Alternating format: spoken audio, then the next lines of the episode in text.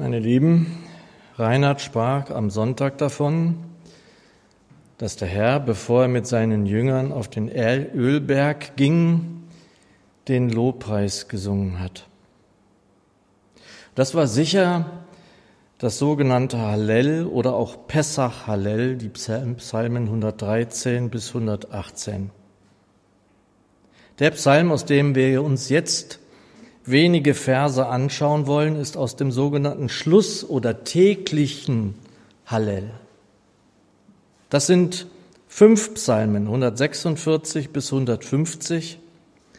Wir schauen uns ein paar Verse aus Psalm 147 an. Dieser Psalm beginnt mit einem Halleluja und endet mit einem Halleluja. Halleluja, lobet den Herrn, denn schön ist's, ihm zu singen. Unserem Gott gebührt Lobgesang. Und das werden wir natürlich an so einem Abend hier unterschreiben wollen. Dafür sind wir hergekommen. Und dennoch muss es uns immer wieder gesagt sein, macht es den Unterschied. Vielleicht haben wir in bestimmten Momenten dieses Tages oder der letzten Tage irgendwann so ein Lob in uns gehabt. Vielleicht kennt ihr das. Ein Dank.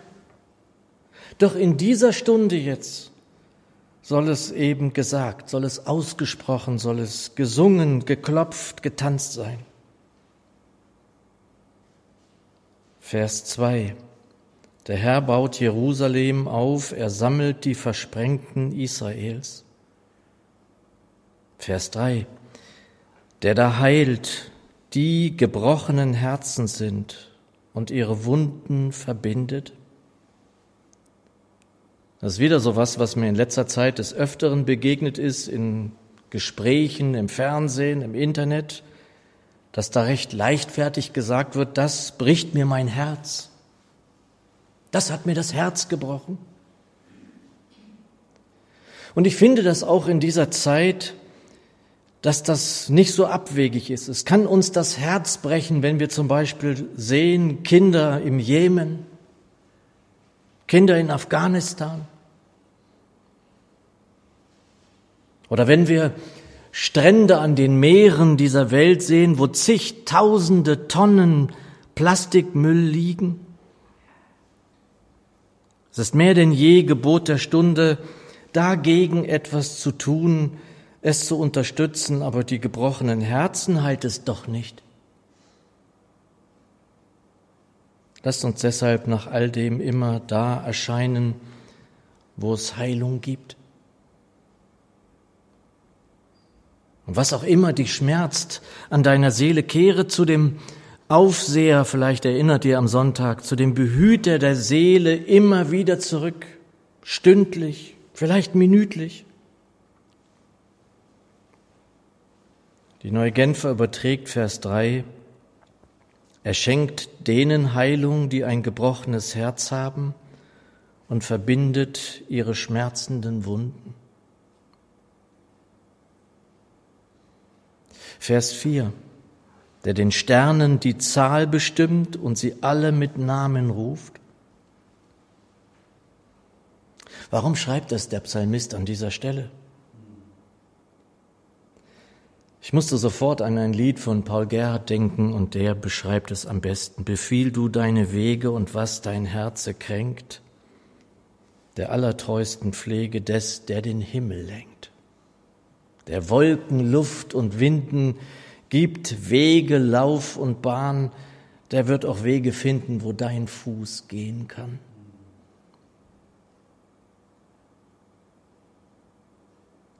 Vers 5.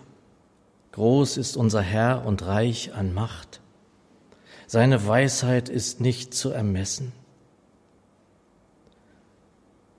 Und das bedeutet Lobpreis eigentlich auch immer wieder neu, ihn, unseren Herrn, unseren großen Herrn in der Gemeinschaft, in der Versammlung zu erheben, ihn groß zu machen. Im Wort, im Lied. Groß ist er, reich ist er an Macht. Wenn wir auch betrübt sein mögen über das, was wir in dieser Welt ansehen müssen. Seine Weisheit steht darüber. Er kennt doch den Eingang wie den Ausgang. Er kennt vor allem das Ziel für uns.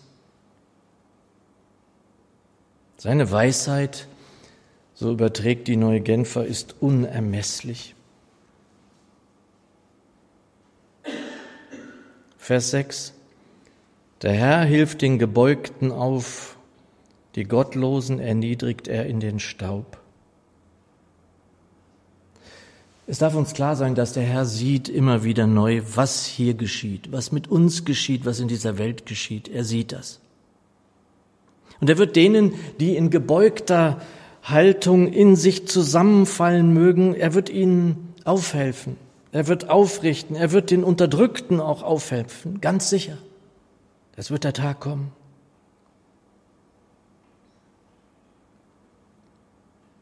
Vers 7 hebt an und singt dem Herrn ein Danklied, spielt unserem Gott auf der Harfe.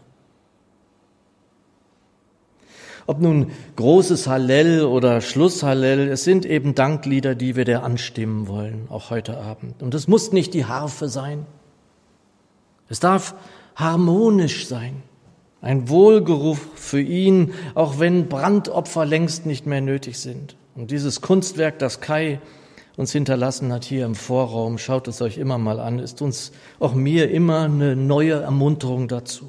Unser Lobpreis sei dir ein Wohlgeruch.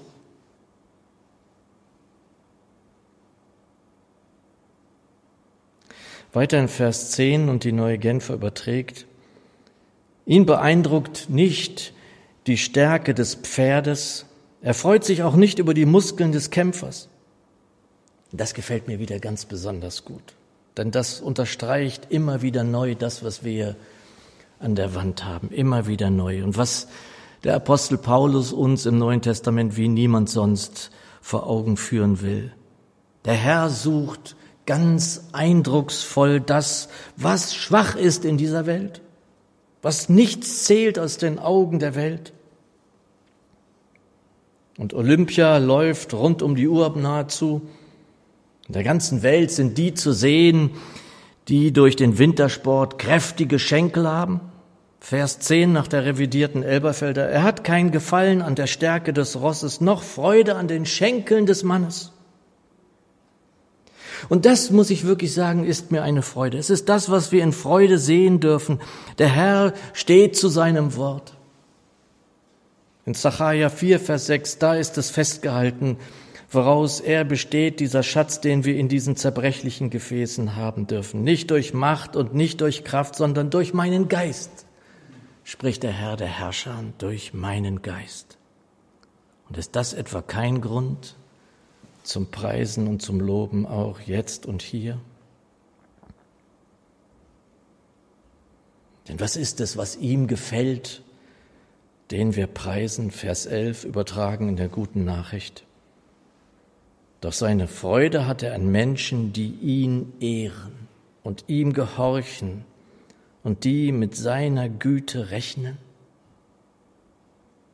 Also lasst uns Gesegnete und Geliebte des Herrn ihn ehren, auf ihn hören, ihm gehorchen und jetzt und auch kommend mit seiner Güte rechnen. Amen. Lasst uns in die Stille gehen. Lasst uns Namen bringen, das, was uns quält, das, was uns auch an der Seele quält. Er ist der Aufseher unserer Seele.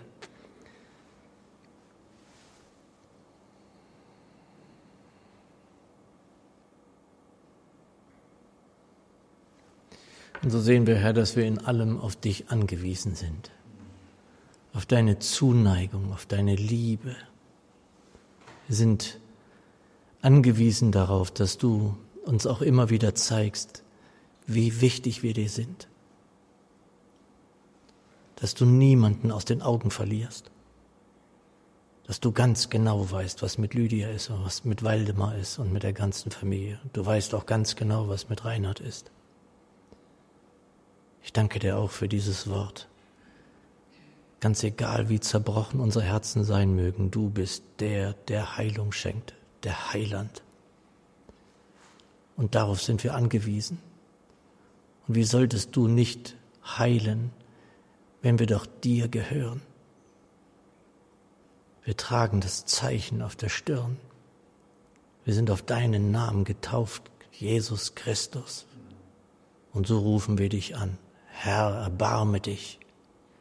Herr, erbarme dich, Lydia. Ich flehe dich an, Jesus. Sei du ihre Stärke. Sei du ihre Kraft, so wie nur du das geben kannst. Und ich bitte dich inständig darum, dass du Reinhard Stück um Stück weiter aufrichtest, dass du Klarheit gibst, was da ist.